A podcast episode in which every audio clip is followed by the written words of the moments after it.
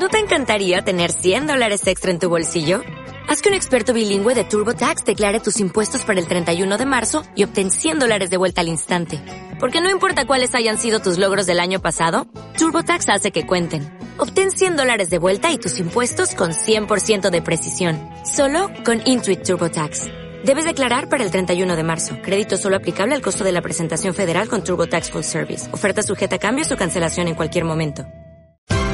Esto es una producción de Mindalia Televisión y Mindalia Radio, audiovisuales sin ánimo de lucro de mindalia.com, para aportar conocimiento y crear conciencia. Mindalia.com, la primera red social de ayuda altruista a través del pensamiento. el grupo MASIP, el grupo de investigación motreleño, al cual yo personalmente le tengo que agradecer sobre todo que, que dieran ese paso definitivo, ese paso que, que muchos no hemos eh, pensado darlo alguna vez, ¿no? El atrevernos con el más allá y siempre hemos tenido demasiado recato, ¿no? Como para dar ese, ese, ese saltito. Ellos lo han conseguido y además están haciendo que, que muchos de nosotros nos involucremos, eh, por lo menos en, la búsqueda del conocimiento del, más allá y de las, cosas tan misteriosas que ocurren en nuestro mundo. Dicho esto, son las segundas ya jornadas, las, primeras creemos que fueron un auténtico éxito y por eso ha sido el repetir, incluso si se puede hasta mejorar. No en balde en esta en esta ocasión, como ya habéis comprobado, vamos a tener ponente de gran envergadura, algunos de ellos van a repetir por su, por su alta calidad, tanto humana como, como en sus ponencias y en aquellas cosas que nos cuentan. Para este año, como bien sabéis, tenemos a Francisco Contreras Gil, que hablará pues de lo insólito y de lo mágico. Estará también con nosotros eh, Lorenzo Fernández hablándonos de 99 lugares eh, encantados. Estará con nosotros Fermín Mayorga, que está aquí ya también con nosotros para hablarnos de, de la Santa Inquisición y de muchísimas cosas impresionantes que también eh, se centran también en nuestro municipio. Como no, el propio grupo Masip eh, también nos desvelará algunos de esos trabajos que han ido haciendo durante este último año y que nos van a poner la, piel de, gallina. Y, bueno, y en el día de hoy, ¿no? seguro que ya conocéis cuáles son nuestros conferenciantes, nuestros ponentes, tanto Concha Casas como Manuel Domínguez, que nos van a hablar de temas muy interesantes. Deciros simplemente que os estamos tremendamente agradecidos por vuestra colaboración con el Banco de, Alimentos. Ya sabéis que siempre desde el Grupo Masí se intenta colaborar también con la asociación y sobre todo con el Banco de Alimentos, como el año pasado. Y que también, como novedad en esta, en esta nueva edición, el último día, el viernes, cuando termine la conferencia, pues estaremos con una ruta del misterio por, por nuestro municipio eh, que comenzará justo al término de, la, de, la, última conferencia de, de, Lorenzo Fernández. Así que todo aquel que se atreva y que quiera conocer un poquito de la mano de, don Manuel Domínguez, mm, pues esa ruta de misterio por nuestros lugares más emblemáticos y nocturnos aquí en Motril, pues se pueden, se pueden apuntar. Así que dicho esto, vamos a darle la bienvenida en este caso tanto al grupo Masip como a la alcaldesa motroleña Luisa García Chamorro y ellos van a ser los que den la salida oficial a esta segunda jornada. Muchas gracias y que se entretengan y se diviertan.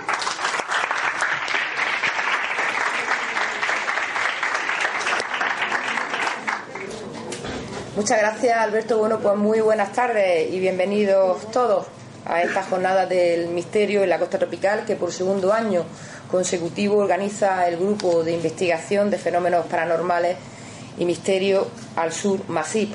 Y tenemos que daros la, enhorabuena porque una ocasión más desde esta asociación se promueve esta iniciativa con un contenido solidario, como es el hecho de que el precio de la entrada sea un kilo de alimentos, que a su vez la asociación pues donará al Banco de Alimentos de nuestra ciudad, que tan buena labor también está haciendo en, esta época que nos ha tocado vivir. Decir que MASIF es una asociación joven en su creación y en su espíritu, compuesta por personas unidas por su interés por aclarar distintas circunstancias para las que no siempre la ciencia tradicional tiene la correspondiente explicación y de esta forma los integrantes de MASIF en los últimos años han desarrollado una serie de investigaciones en nuestro entorno, como en nuestro teatro, Calderón, en la casa del abogado, en la calle del Lecrín y también en lugares de interés más, más conocidos como el Cortijo Jurado en, Málaga. Decir que el año pasado, durante las primeras jornadas, pues el grupo Masís consiguió reunir a un extraordinario grupo de expertos en distintos ámbitos de, la investigación y la divulgación de lo que siempre se ha conocido como fenómeno extraño, así Rafael Casares, Leonardo Villena, Manuel Domínguez, Salvador Valverde, José Manuel Fría, Luis Mariano Fernández, Enrique Muñoz y otros deleitaron a los motileños con su conferencia y con su historia. Este año también, como ya nos ha explicado Alberto, pues se ha diseñado un cartel muy completo para esta segunda jornada y como también ha dicho contará con una guinda muy especial, esa ruta por los misterios de nuestra, de nuestra ciudad que dirigirá el historiador motileño Manolo Domínguez, presente aquí también hoy entre nosotros y bueno que seguro, seguro que con su disertación sobre el vampirismo en la historia, un tema muy interesante, nos dejará a todos a todos sorprendidos. A continuación tomará la palabra también Concha Casas con otro tema de debate no menos interesante, de granar los misterios de las fuentes de energía que nos rodean y las que generamos las propias personas. Mañana tampoco, tampoco hay que perderse los relatos que nos ofrecerán los integrantes de, de sobre las investigaciones de campo realizadas por ellos mismos en los últimos, en los últimos años. Sin lugar a dudas, como he dicho, el plato fuerte llegará el viernes. El plato fuerte de esta jornada llegará el viernes con esa ruta por los rincones enigmáticos de nuestra ciudad, que los hay, lo hay, y donde, como decíamos al principio, Manolo Domínguez nos mostrará un motril diferente, completamente diferente del que estamos acostumbrados a ver a diario. Tengo que decir que es importante el auge que el tratamiento de los temas de misterio está teniendo en los últimos años. Así los fenómenos paranormales cada vez se tratan de una forma más abierta, seria y científica en los medios de comunicación. Y tampoco podemos olvidar la importante bibliografía que este tema de debate está generando a diario. Por lo tanto, solo nos queda desde el Ayuntamiento de Motril agradecer a Masip el trabajo que desarrollan no solo durante estas jornadas, sino a lo largo de los 365 días del año, un trabajo en la sombra, pero como digo, diario. Y lo más importante, siempre comprometido, siempre comprometido con los que peor lo están pasando. Y en este caso, pues como decía al principio, con esta donación que se va a hacer al banco de, de alimentos. Además, según nos decían, antes de entrar aquí ya están trabajando, no han empezado todavía las jornadas de este año y ya están trabajando en las jornadas del año del año que viene. Tengo que decir que bueno, para Motril tiene que ser un orgullo, un orgullo que haya un grupo como los que forman los componentes de MASIC con ganas de aprender y con interés, y con interés por conocer los misterios de nuestra, de nuestra comarca, porque ¿quién no tiene interés en conocer los intereses, los, perdón, los misterios de, de Motril? Muchas gracias y buenas tardes.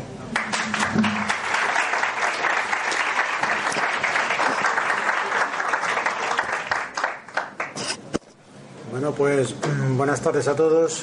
Agradecerles la asistencia, agradecerle a nuestra alcaldesa el haber presentado nuestras jornadas, unas jornadas de todos, unas jornadas que espero disfrutéis eh, con los relatos de nuestros ponentes. Eh, agradecer sobre todo vuestra ayuda al Banco de Alimentos. Es lo más importante y es lo que nosotros eh, más valoramos a la hora de hacer estas ponencias porque creemos que mm, hay una necesidad real de familias en Motril que necesitan esta ayuda. Y bueno, pues agradecer también al ayuntamiento, por supuesto, la colaboración prestada para poder hacer estas jornadas, eh, a Televisión Motrileña, a Mitalia, que viene también a grabarnos desde Nerja, y bueno, pues a todos aquellos que han ayudado a la, creación de, este, de estos eventos.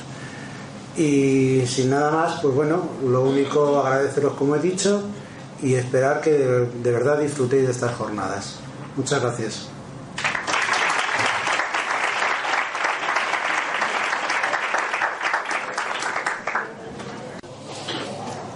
Bueno, pues acto seguido vamos a dar ya eh, pistoletazo de salida a estas conferencias. Lo vamos a hacer eh, con los dos ponentes en el día de hoy, que a buen seguro conocéis. En primera instancia vamos a tener a Concha Casa, una escritora que yo creo que también conocéis, ella es alicantina, pero lógicamente la tierra tira, su madre de, de Casteldeferro, ella estudió en Madrid, pero al final ha ido teniendo querencia a nuestra costa y, y todos yo creo que la conocemos sobre todo por sus fantásticos libros, por eh, artículos periodísticos, tanto en El Faro como en Ideal, etcétera. Y, pero hoy no viene a, como decía Francisco Umblar, no viene a hablar, a hablar de su libro, hoy viene a hablar eh, de experiencias personales e íntimas. Eh, y es por ello que, bueno, pues va a significar un doble esfuerzo personal, imagino, para ella, el revelar todo aquello que siente, sobre todo a su alrededor. Como digo, son experiencias personales que ella ha tenido sobre las energías que, nos rodean y sobre las cuales también nosotros podemos generar.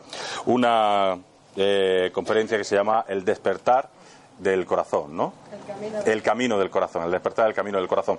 Y después, acto seguido, estará con nosotros, también lo conocéis de sobra, historiador motrileño, don Manuel Domínguez, que ya el año pasado estuvo contándonos eh, relatos fantásticos ¿no? sobre, sobre nuestro motril de, de, de antaño, y que este año se atreve también con un tema cuanto menos espinoso, ¿no? como el tema del vampirismo, con más de 4.000 años de historia, eh, y que, bueno, él nos va a desvelar también cómo se origina eh, este fenómeno del vampirismo, cómo se ha ido transmitiendo a lo largo de tantas y tantas generaciones, y además un fenómeno que ha quedado prácticamente intacto ¿no? desde, desde el principio. Todos hemos conocido mucho vampirismo a través de las grandes novelas y de, y de las grandes películas, pero hoy vamos seguro a descubrir muchas cosas. Además, creo que Manolo trae algo también guardado en el bolsillo, que siempre trae un as en la manga para, para bueno, para dejarnos más con la boca abierta si cabe. Así que eh, empezamos con Concha Casas y le damos un fortísimo aplauso. Concha, Concha, déjame que te ponga el micrófono, por favor. Listo. Gracias.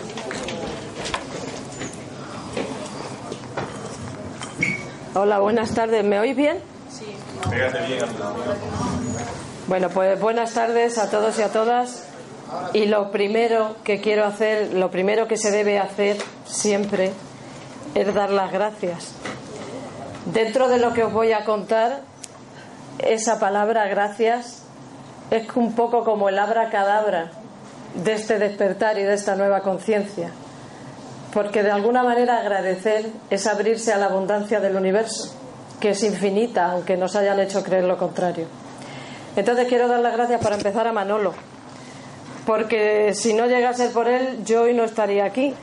Esto, Manolo me presentó mi última novela y luego después comentando sobre los proyectos posteriores que teníamos y demás, me dijo que él iba a ser ponente en estas maravillosas jornadas. Y sin pensarlo y a lo loco, me tiré a la piscina y dije, pues yo también. Luego llegué a mi casa y casi me muero, claro. Digo, bueno, ¿y, y, qué voy a decir yo, no? Yo sabía lo que iba a decir, lo que tenía el contenido de lo que iba a decir, lo que no tenía era la forma. Entonces, espero en este tiempo haber conseguido darle forma a, a lo que os quiero contar y que os sea ameno y, y, agradable, que es de lo que se trata. Y por supuesto, gracias al Grupo Masí, porque enseguida fueron súper receptivos a la idea, me abrieron sus puertas de, de su asociación y de su corazón, que es lo más importante. Entonces, y sobre todo gracias a todos y todas las que estáis aquí, porque todo esto anterior, si aquí no hubiese nadie, no tendría sentido.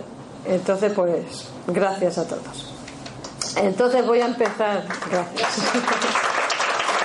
Gracias. Voy a empezar con vuestro permiso con un cuentecito. Un cuento que quizás algunos conozcáis, pero puede que otros no. Y en cualquier caso lo voy a contar porque viene muy bien para lo que yo voy a, después a desarrollar, el tema que voy a desarrollar.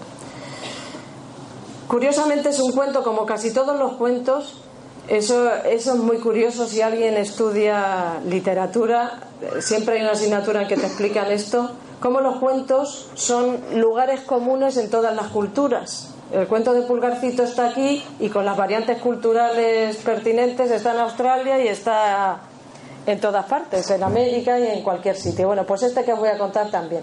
Está en todas las culturas espirituales.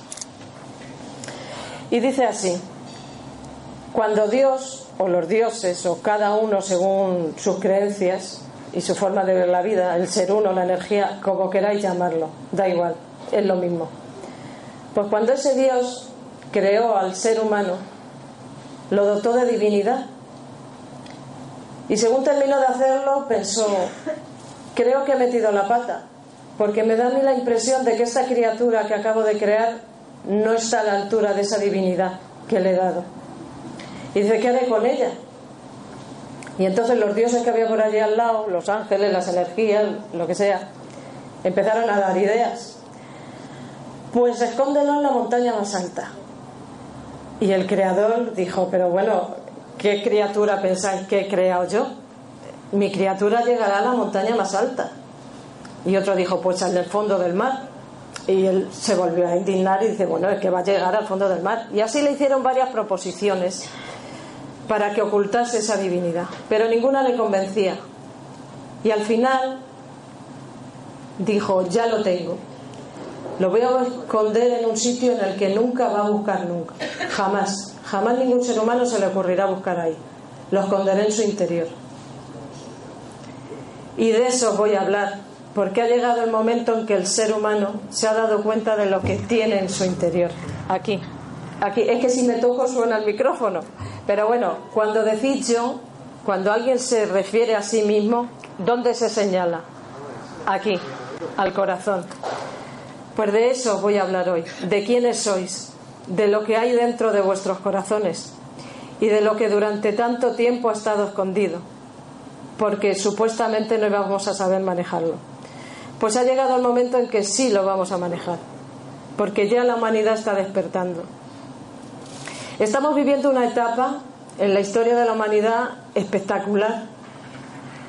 Supongo que habréis oído hablar de, los mayas del 2012, etcétera, etcétera, ¿no? No fueron solo los mayas, también fueron los Hopi.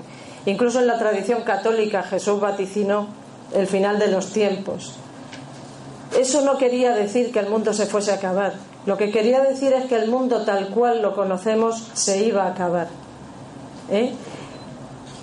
Los mayas hablaban de una alineación cosmológica en el cosmos que, se da, que da lugar cada 26.000 años. Es que el ser humano, en lo que es la historia del universo, del cosmos, incluso de la Tierra, estamos aquí hace 10 minutos. No llevamos nada de tiempo. Claro, en nuestra proporción sí, porque nuestras vidas son muy cortas. Pero a niveles galácticos no llevamos aquí nada, es que acabamos de llegar. Pues cada 26 años se produce una alineación determinada en el cosmos que genera una energía y un cambio. Para que lo entendamos es como si pasáramos de estación. Entonces hemos pasado del invierno a la primavera. Entonces esa primavera va de la mano de la primavera conciencial que el ser humano está teniendo. Y lo que está ocurriendo ahora es quizá lo más importante desde que el hombre inventó el fuego porque el hombre y la mujer, el ser humano, nos estamos dando cuenta que lo que pasa afuera es ni más ni menos que el reflejo de lo que pasa dentro. Somos creadores de realidades. Vivimos en una gran matriz, somos creadores de todo. El pensamiento nuestro tiene una fuerza y una potencia increíble, la máxima potencia. Entonces, entre el pensamiento de todos hemos creado una matriz holográfica. Además, nos vienen señales por todas partes. Una gran matriz holográfica en la que todo es verdad, pero nada es real. La prueba evidente es que seguramente incluso cuando salgáis de esta conferencia cada uno habrá entendido una cosa, porque cada uno tiene su propia verdad. Y cada uno eh, pone la mano en el fuego porque lo suyo es lo que es verdad. Entonces hay tantas verdades como seres humanos. Pero nada es verdad. Nada lo es. Nada es real. Es la verdad de cada uno, pero en términos globales no es verdad, no es real. Entonces hemos creado esa matriz holográfica. Ahora mismo está habiendo cantidad de información que nos viene de una manera subliminal. La misma película Matrix lo fue. Y esta matriz se está cayendo, se está hundiendo. Esta crisis no es fortuita, ni es causal. La casualidad no existe. Todo ocurre por algo. Todo lo que está pasando en el cosmos tiene su reflejo aquí. Y todo lo que ocurre en nuestro interior tiene su reflejo fuera. Decían las máximas herméticas que como es adentro es afuera y como es arriba es abajo. Y es cierto, tenemos que aprender a leer la vida, que no solemos leerla. Entonces esa matriz holográfica está empezando a caerse. Es evidente, ¿no? Las crisis. Crisis a todos los niveles. Crisis en las religiones. Las religiones han tenido su sentido y su razón de ser durante cierta etapa de, la humanidad porque han cumplido su función, son muy respetables, pero el tiempo de las religiones se acaba. Llega el tiempo de la espiritualidad, que es de cada uno. Tú no necesitas a ningún intermediario para hablar con Dios, porque Dios eres tú. Decía San Agustín que yo soy Dios, Dios es yo y yo soy Dios cuando dejo de ser yo. O sea, esta, esta envoltura en la que nos movemos en esta tercera dimensión no es más que un coche, es, es un símil, es, nuestro cuerpo es un vehículo, sencillamente, pero no somos el conductor. El conductor está dentro de este cuerpo y el conductor es inmortal e infinito y es Dios. Entonces, una vez que tú entiendes eso, tu concepción de la vida y de todo cambia. Y ese cambio va a llegar a través de dentro del corazón, de la glándula timo, si os dais cuenta, cuando decimos yo, no señalamos al corazón, que está a la izquierda, sino aquí. La glándula timo, nacemos todos con ella, es el chakra del alto corazón. Supongo que la mayoría sabéis lo que son los chakras, pero bueno, por si alguien no lo sabe, son los centros de energía que tenemos en nuestro cuerpo. Se discurren a lo largo desde el chakra coronilla al chakra sacro. Tenemos siete, pero hay más. Entonces el timo es el chakra del alto corazón. Los griegos llamaban al timo vida. Era una energía divina. El timo es la mayor catedral del mundo, más grande que la Sagrada Familia, que la Catedral de Burgos, más grande que cualquier catedral que os podáis imaginar. Pero el timo, ¿qué ha pasado con él? Que lo hemos machacado. El timo nace activado, el timo, su función fisiológica, está relacionada con la formación de los leucocitos, pero nosotros no somos solo fisiología, ¿no? Todos sabemos que tenemos varios cuerpos, el cuerpo físico, el emocional, el mental. Entonces, en nuestro cuerpo energético, el timo cumple la función de una espiritualidad que hemos machacado siempre. Fijaros hasta qué extremo la hemos machacado, que por ejemplo en la Iglesia Católica unos rituales eran por mi culpa, por mi culpa, por mi gran culpa, y darse golpes de pecho. Eso es machacar al timo, vamos, a lo bestia porque el timo, eso se ha comprobado. Todo esto que os estoy diciendo quizá os suene un poco a ciencia ficción, o a decir, esta está chalasa, iluminado. Lo entiendo, lo comprendo y vamos, que estoy preparada para que me digáis lo que queráis. pero, pero, pero todo esto tiene una base científica. Hoy en día ya la física cuántica está demostrando cosas de las que yo os estoy diciendo. Lo que pasa es que ni soy científica ni tengo la base suficiente como para yo argumentar científicamente, pero si luego tenéis interés con esto, porque si todos estáis aquí hoy no es por casualidad, ya os he dicho que la casualidad no existe. De alguna manera, todos tenemos que despertar y todas, que el que no quiera despertar, en su derecho está, por supuesto, hay que respetar el libre albedrío de todo el mundo. Pero si hoy habéis venido aquí es por algo. Entonces, si tenéis interés y después queréis verlo, podéis consultar en Internet, que ya hay de todo, sobre física cuántica y veréis que lo que yo estoy diciendo ya tiene su paralelismo. La física empieza a escarbar, empieza a escarbar incluso en quinta dimensión. Lo que pasa es que, por ejemplo, cuando se inventó la luz eléctrica en el laboratorio, pues ellos movían la luz de bombilla a bombilla y, flipaban, ¿no? Pero claro, el que tú se lo contabas a alguien de fuera decía, este está loco, se le ha ido la cabeza. Pero era real. Hoy en día ya en los laboratorios, los científicos cuánticos están llegando a la quinta dimensión, están empezando a jugar en 5D. Y en 5D no hay tiempo. Vamos a ver, no existe el tiempo lineal en el que nos movemos nosotros. Todo es un presente continuo. Y se mueve en eso. Y eso ya lo está demostrando la física. Lo que pasa es que, ya os digo, que, ni es mi campo ni, ni tengo yo las cualidades necesarias como para hablaros ahora de física cuántica.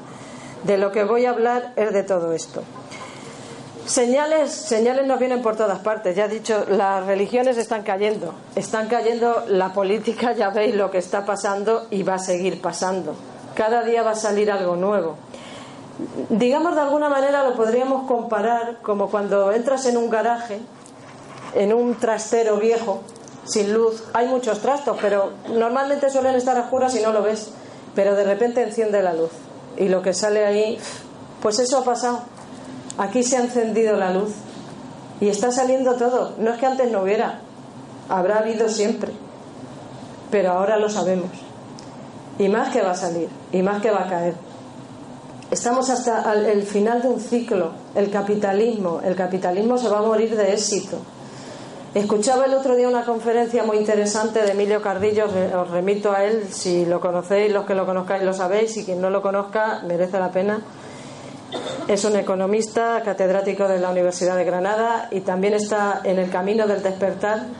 Él despertó hace unos años y se dedica, dejó todo y se dedica a esto, ¿no? Entonces explicaba en esa conferencia cómo una empresa de estas, una multinacional, lanzaba una OPA sobre otra. Y entonces por 60.000 millones de euros, A compraba B. Y entonces se hacía con el 60% de las acciones. Con ese 60% de las acciones B compraba una empresa que a A ya no le era rentable. Entonces A ha comprado a B por 60 millones de pesetas, pero que le han salido gratis. No se ha gastado ni un duro. Es la especulación llevada al máximo. O sea, el capitalismo se va a morir de éxito. Está creando un agujero negro en el que se va a hundir.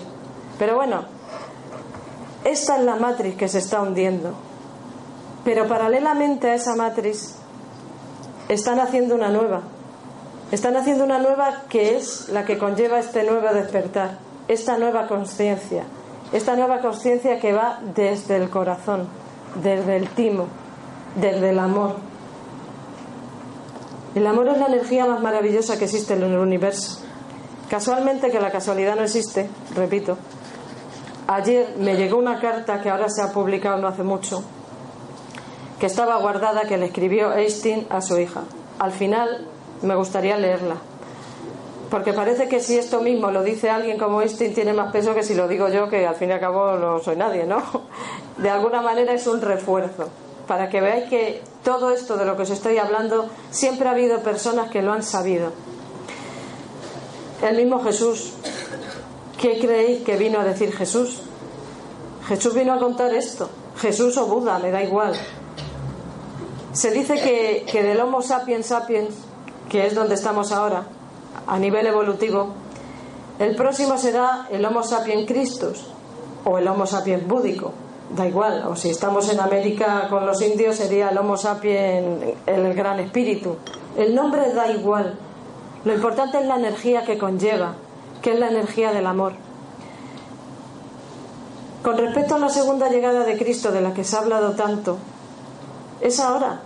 Si es que todas las pruebas eh, lo dicen cantado. Cuando Jesús se despidió de sus discípulos, les dijo que volvería y le dijeron, ¿cuándo? Y dijo, cuando veáis a un hombre con un cántaro. ¿Eh? El hombre con el cántaro, cada 2500 años, el sistema solar va girando y se enfrenta a una constelación del zodiaco. Cuando empezó Jesús y llegó, empezaba la constelación de Piscis. Y de hecho, si os dais cuenta, en el cristianismo uno de los símbolos es el pez. Ahora estamos en la era de Acuario. La era de Acuario es el hombre con el cántaro. Pues ese Cristo lo llevamos nosotros dentro y no es ni más ni menos que ese amor y esa energía. Para abrir paso a todo esto, evidentemente, si es que todo está escrito y todo está dicho desde siempre, todas las grandes corrientes espirituales lo han dicho una y otra vez, conócete a ti mismo, conócete a ti mismo, busca en ti, vuelvo al cuento del principio, ¿qué tienes en ti? Conócete, búscate. Dentro de nosotros existen dos corrientes de energía, bueno, existen muchas cosas, ¿no? Está la energía femenina y la energía masculina. Hasta ahora, la que ha preponderado siempre ha sido la energía masculina, la de controlar, la de tener, la de poseer, la de organizar. que está muy bien, porque también hay que desarrollar ese campo. El problema es que ha habido un desequilibrio bestial y la energía femenina ha estado hundida. Al decir energía femenina no me refiero a las mujeres, lo que pasa es que en nosotras está más desarrollada la energía masculina. Los hombres también la tenéis. Y lo importante ahora es que aflore esa energía femenina, porque en la energía femenina están contenidas los valores de esta nueva conciencia. Esa intuición, ese leer la vida del que hablaba antes. El otro día eh, me hicieron una entrevista en la radio y lo comentaba. Todos los que hemos tenido animales en casa, vemos que el perrito o el gato, media hora antes de que llegue cualquiera, sabe que va a llegar. ¿Por qué lo sabe? Porque él no ha machacado su intuición. Y vosotros creéis que nosotros, un ser con un nivel conciencial mucho más elevado que ellos, no vamos a tener esas capacidades. Claro que las tenemos, pero las hemos olvidado. Están tapadas, están escondidas aquí. Y eso tiene que salir. Leamos los sueños. Los sueños enlazando con, con la ponencia de después de los vampiros. Os voy a contar una anécdota personal. Cuando empezó el tema de Internet y todo esto, yo enseguida me metí en páginas porque, bueno, soy de natural curioso y, hay muchas cosas que me interesan. Sin embargo, nunca chateé. No chateaba porque lo consideraba un poco una pérdida de tiempo, puesto que yo me metía en Internet porque quería ver lo que quería ver. Incluso que al principio había una chica que leía mis libros, eh, era lesbiana y se enamoró de mí, que a mí la sexualidad de cada uno es muy respetable, pero es que esta mujer llegó a acosarme y agobiarme y fue terrible, la tuve que bloquear. Entonces, vamos, que yo no chateaba. Y una vez estaba yo con mi lectura, mis cosas, tal, y me entra por el chat un chaval guapísimo, más joven que yo, y me dice que acaba de leer una de mis novelas hace tres novelas, o sea que ya hace años de esto, y que le había encantado, que quería hablar conmigo sobre ella. Pues yo encantada, lógicamente, entre lo guapo que era el chico y que está hablando de mi novela, pues siempre es agradable, ¿no? Entonces empecé a chatear con él. Empecé a chatear con él y bueno, estupendo. Cuando terminamos dije, joder, qué bien, qué bien me siento, qué a gusto. Bueno, pues esa noche me acuesto y sueño con vampiros. Digo, ¿por qué soñaré con vampiros? El vampiro, aparte de todo lo que nos va a contar Manolo, es un arquetipo. Y, y como tal, sabéis lo que es el vampiro, te chupa la sangre, te está robando tu energía de alguna manera, ¿no? Bueno, pues al día siguiente yo sigo mi historia, tal, a una hora determinada, más o menos la del día anterior, me vuelve a entrar este chaval por el chat. Y otra vez, mejor no, lo siguiente, fantástico, encantador, una conexión, un punto, digo, joder, como mola, ¿no? Yo tan contenta.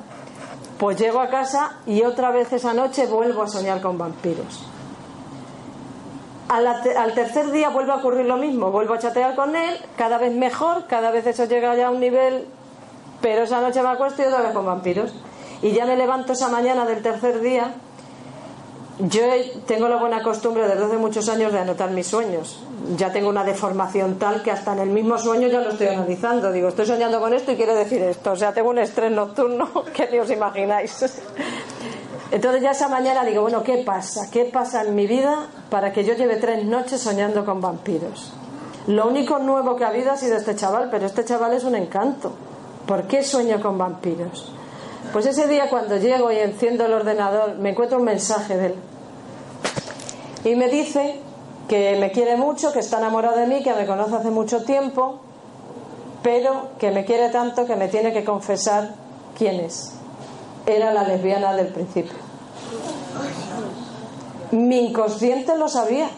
Yo llevaba tres noches soñando con vampiros. La vida nos habla, nos habla de mil maneras. Todo es un reflejo. Ese coche que conducimos, este cuerpo físico, también nos habla. A mí hay una frase que me encanta que dice que los dolores del cuerpo son los gritos del alma. Ese ser Dios que tenemos, ese ser Dios que somos, esa presencia yo soy que hay en nuestro interior, no quiere que suframos, no quiere que vivamos situaciones que no debemos vivir, no quiere que tengamos relaciones que nos dañen. no quiere que estemos en situaciones terribles. Entonces no manda avisos. Primero te manda un lince. Así te tienes que quedar 15 días en casa pensando. Pero somos tan burros que en vez de quedarnos pensando y pensar, ¿por qué me manda mi, mi cuerpo esto? ¿Por qué me ocurre esto? Pues nos tomamos tres antiinflamatorios y salimos corriendo, sin escuchar al cuerpo, sin escuchar nuestra divinidad. A la siguiente ya no te manda una flebitis, te manda una trombosis. Pero somos tan burros que seguimos sin, sin cambiar. Bueno, es que cómo me voy a divorciar si es el caso de una relación. Bueno, por los niños, la hipoteca, habrá que aguantar. ¿Cómo voy a dejar este trabajo que me está matando la vida? ¿Cómo están las cosas? ¿Cómo me voy a arriesgar? Pues a la siguiente, si no le haces caso, te mandará un cáncer. Somos nosotros una de las cosas importantísimas en el lenguaje, el quinto chakra, el chakra de la garganta, este chakra es poderosísimo, porque con el lenguaje y las palabras estamos mandando una energía y estamos decretando continuamente. Yo soy es uno de los mantras más poderosos que existen. ¿Y qué nos decimos a nosotros mismos? Yo soy estupenda, fantástica y maravillosa. No suele ser lo habitual. Yo soy un desastre. Es que yo es que yo para esto soy negado, es que yo, yo esto no puedo, es que yo, ¿qué mensajes te estás mandando? ¿Cómo vas a querer luego hacer nada si todo lo que te estás diciendo es eso? Es destructivo. El lenguaje hay que cuidarlo muchísimo, porque el lenguaje es un arma a todos los niveles. Debemos evitar utilizarla gratuitamente, debemos intentar no ofender, no criticar, no juzgar, no juzgarnos a nosotros mismos, darnos cuartelillo.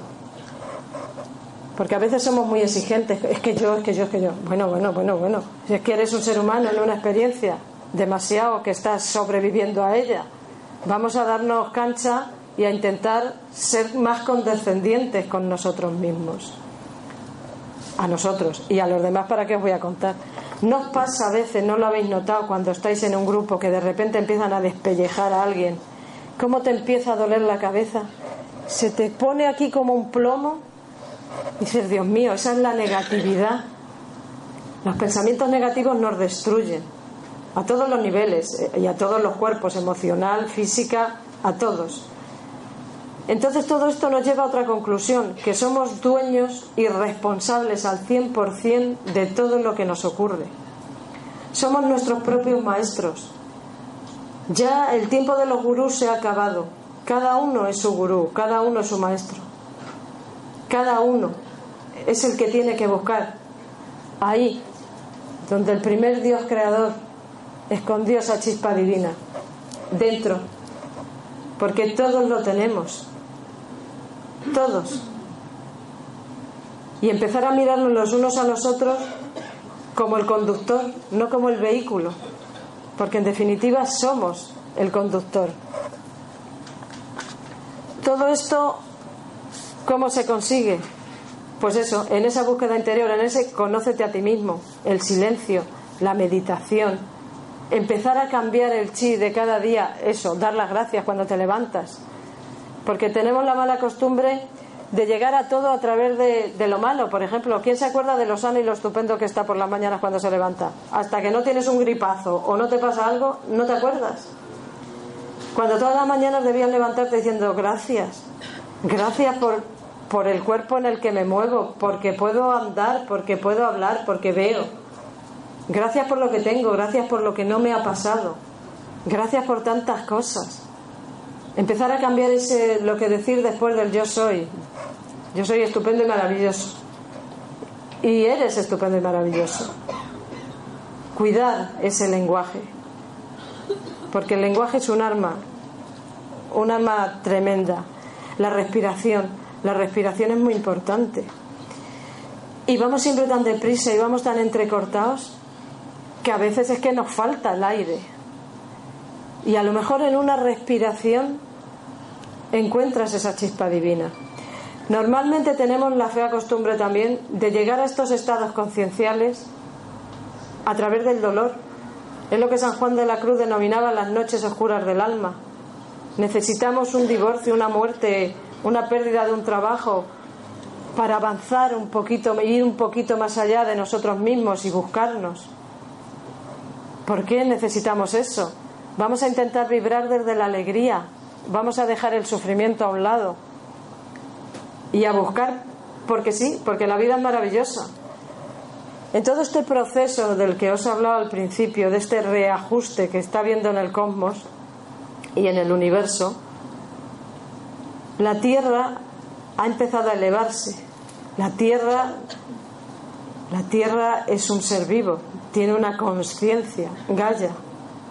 Cuando se habla de la Tierra como ser vivo, hablamos de Gaia a nivel conciencial. Ella ya ha empezado a elevarse. Pues para elevarnos con ella estemos con ella, disfrutemos de su belleza. Esos amaneceres, esas puestas de sol, el mar, los ríos, los pájaros cuando nos despiertan por la mañana. Si es que hay tantas cosas que nos hacen vibrar. Es solo mirar un poco a nuestro alrededor y, y lo encontramos todo. Confiar, confiar en la vida, porque todo es perfecto a veces, claro, esas noches oscuras del alma, esos dramas que cada uno tiene, ¿no? Pues a lo mejor, mira, pues gracias a aquel divorcio o a consecuencia de aquella muerte a destiempo, yo di un salto cualitativo conmigo misma que de no haber sido no lo habría dado nunca. Entonces no hay nada ni bueno ni malo. Todo está ahí, todo son experiencias que tenemos que vivir. Según vamos aumentando nuestro nivel conciencial, las experiencias que nos van llegando van variando. Porque las cosas a nuestro alrededor van a suceder sí o sí. Da igual, van a suceder. Lo que va a cambiar es cómo nosotros lo vemos. Cómo te enfrentas a ella. Empezar a ocuparte de ti, a empoderarte, a quererte, a confiar en ti mismo, a que te dé igual lo que digan los demás, porque lo que digan los demás es su problema y lo que piensen de ti es su problema, no el tuyo. Hay otro cuento muy bonito yo es que soy muy de cuentos. Esto es mi vena literaria, viene de aquí. Había un pescador en un río intentando pescar y entonces vio un escorpión que se estaba ahogando. Intentó sacarlo y el escorpión le picó. Y entonces al soltar, el escorpión volvió a caer al agua. Por segunda vez lo intentó y volvió a ocurrir. Y a la tercera vez, cuando fue a intentar por tercera vez salvar al escorpión, alguien que estaba allí viéndolo le dijo, pero no ves que te va a picar, que ya te ha picado dos veces. Y él le dijo, sí, pero es que él es un escorpión y lo que tiene que hacer es picar, pero yo no. Entonces es eso, ser capaz de ser uno mismo a pesar de los demás, a pesar de lo que hagan los demás, porque cada uno está en su proceso y en su nivel conciencial y es tan respetable el proceso del otro como el mío. Cada uno tiene el suyo. Vamos a respetarnos. De todas formas, cuando tú empiezas a vibrar en una vibración más alta, más elevada, de alguna manera empiezan a desaparecer. Yo, por ejemplo, no veo las noticias. Yo estoy escribiendo en Ideal 10 años, una columna semanal. Y por ser coherente con todo esto, la he dejado. La he dejado porque sinceramente me da igual.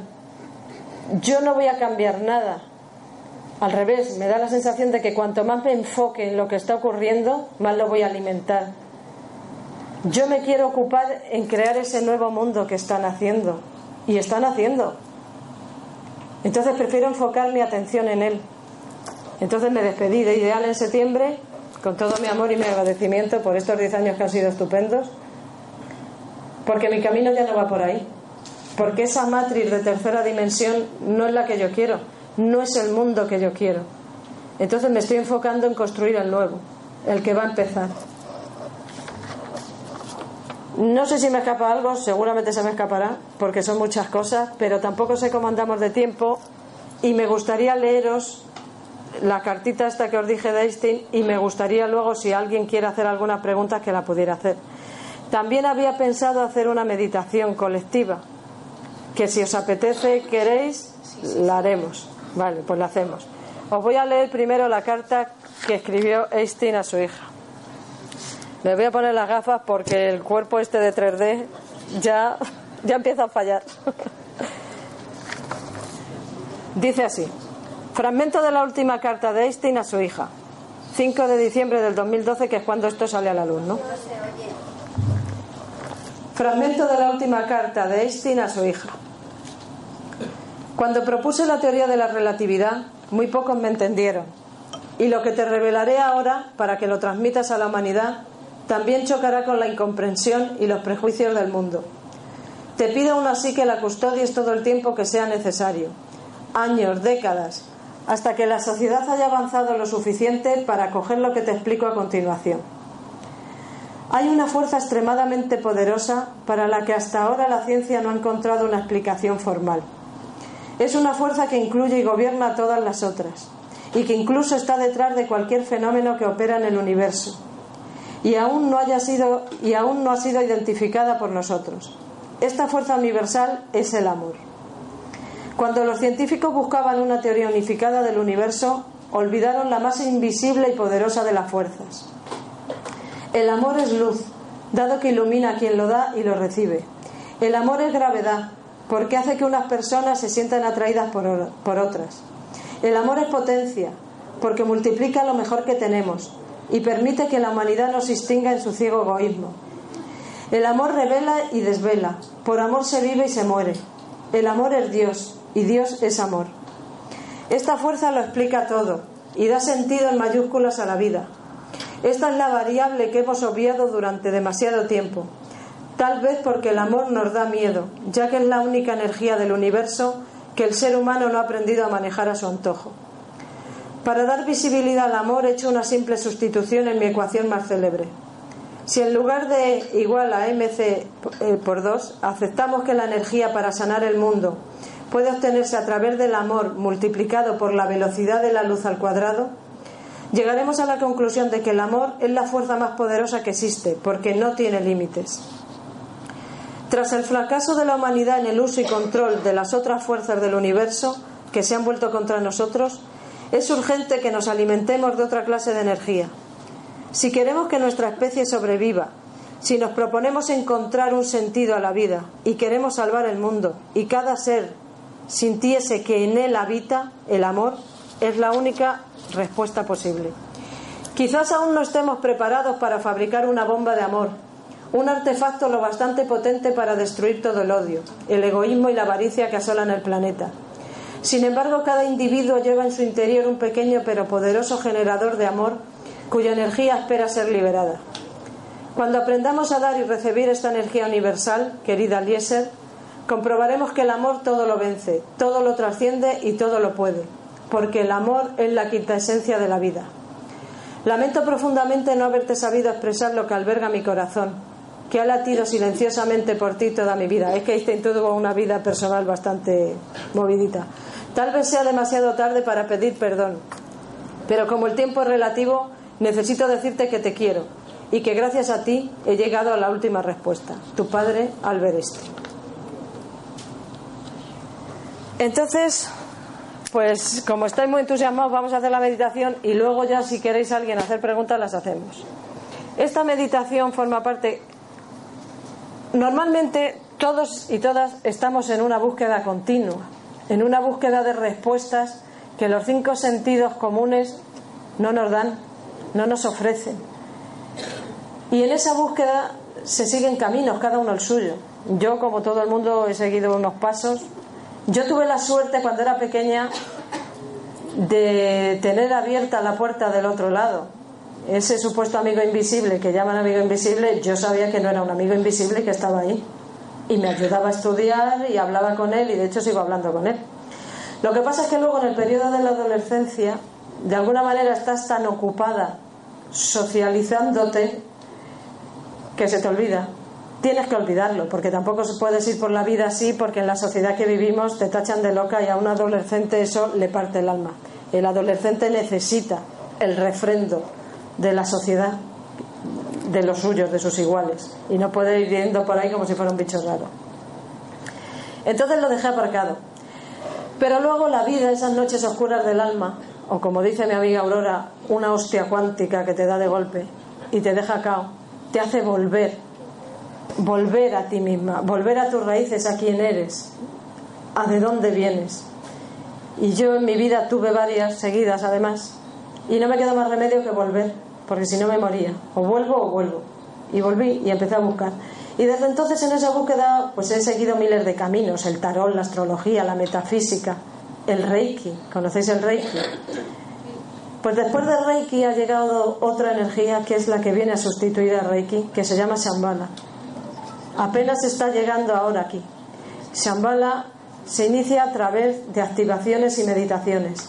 La que vamos a hacer es Mahatma. Mahatma es la energía del amor. Mahatma es gran alma en sánscrito. Y es la meditación con la que se, empiezan las, las activaciones en Shambhala. Yo la he resumido y entonces es la que vamos a hacer ahora. Entonces, si os parece bien, podéis apagar un poco las luces, menos las mías, porque la voy a leer y si no, entre que no veo mucho. Si ponéis musiquita, acorde. Y aquí si pudiera ser un poco menos para que yo vea, pero no esté tercer grado. Venga.